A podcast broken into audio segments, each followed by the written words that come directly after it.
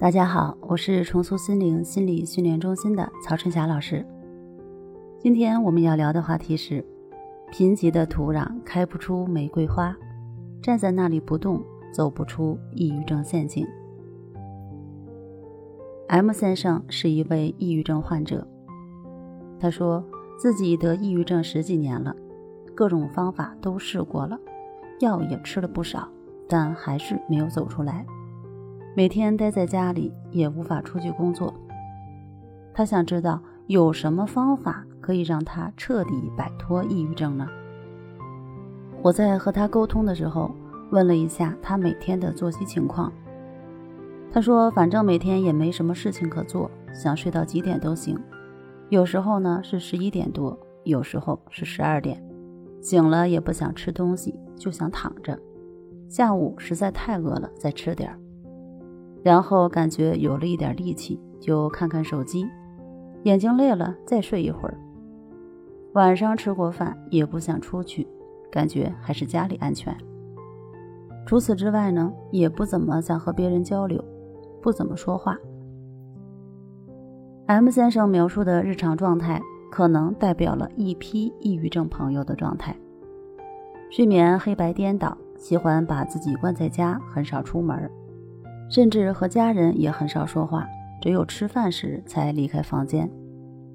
剩下的时间呢，都是把自己关在房间里，过着与外界隔绝的生活。我非常喜欢一句话，他是这么说的：“贫瘠的土壤开不出鲜艳的玫瑰。”那我们想摆脱抑郁症，像 M 先生这样每天关在家里躺着睡觉是不行的，必须要付诸行动。这个行动呢，最开始不用太难，从简单到复杂，给自己一个适应的过程。先从最简单的事情做起，比如说按时起床、按时睡觉、按时吃饭。对你没听错，就是先从最基本的作息时间开始调整状态。作息时间规律了，你的生物钟稳定了，情绪自然会跟着稳定起来。最初的几天，你可能感觉早上起床非常困难，没关系，坚持一周以后，身体的生物钟就会顺过来。那晚上十点准时休息，睡不着也不用怕，闭着眼睛去观察自己的呼吸。随着呼吸的一进一出，你的大脑自然会放松下来，进入睡眠状态。如果观察呼吸还是睡不着，也没关系。不管你想到了什么，都把它们当成一种杂念。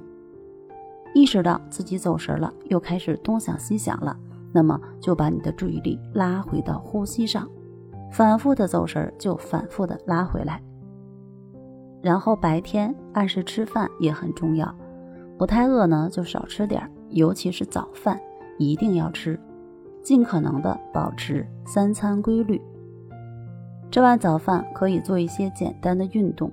那如果空气好的话，可以去楼下散散步，呼吸一下新鲜空气。哪怕只是走上一小段路，看一看外边的风景，也比躺在家里强。走路可以增强心肺功能，增加血液里的氧含量。每天走上三十分钟到一小时，回来以后你的睡眠质量也会变好。在走路的同时呢。你可以在心中默念誓言句子，比如说：“我放下过去的，我不再需要总以他人对我怎么看来评价我自己，我也不再需要总想着事事完美来证明我自己。人生的真理就是爱自己，接纳自己。”让这些句子进入你的潜意识，改变悲观消极的认知，建立新的思维模式。那到了中午怎么办？自己做一顿没有添加剂和狠活的午餐，吃完饭小睡一会儿，睡不着也没关系，就是闭着眼睛去观察自己的呼吸，让全身放松下来。午睡之后呢，可以动手整理房间，打扫一下卫生，让你居住的环境变得干净整洁。在清理房间的这个过程，其实呢，也是净化我们内心的过程。把多余的物品丢出房间，让房间变得开阔。你的心也会在不知不觉中多出一份空间，让希望住进来。吃过晚饭，练习一下关系法，只是静静的盘腿静坐，别的什么都不需要干，你的心就会慢慢静下来，你的整个人将与当下同在。这个当下既不是活在过去的悔恨中，也不是活在对未来的担忧中。晚上十点准时睡觉。不管这个时候你困或是不困，都要准时休息。睡不着就闭着眼睛去观察呼吸。有任何的念头和想法出现了，以平等心的原则去对待他们，不管他不理他，然后把你的注意力再拉回到呼吸上。如此一来，你的身心就是与当下同在。慢慢的，在放松的状态下，你自然会睡着。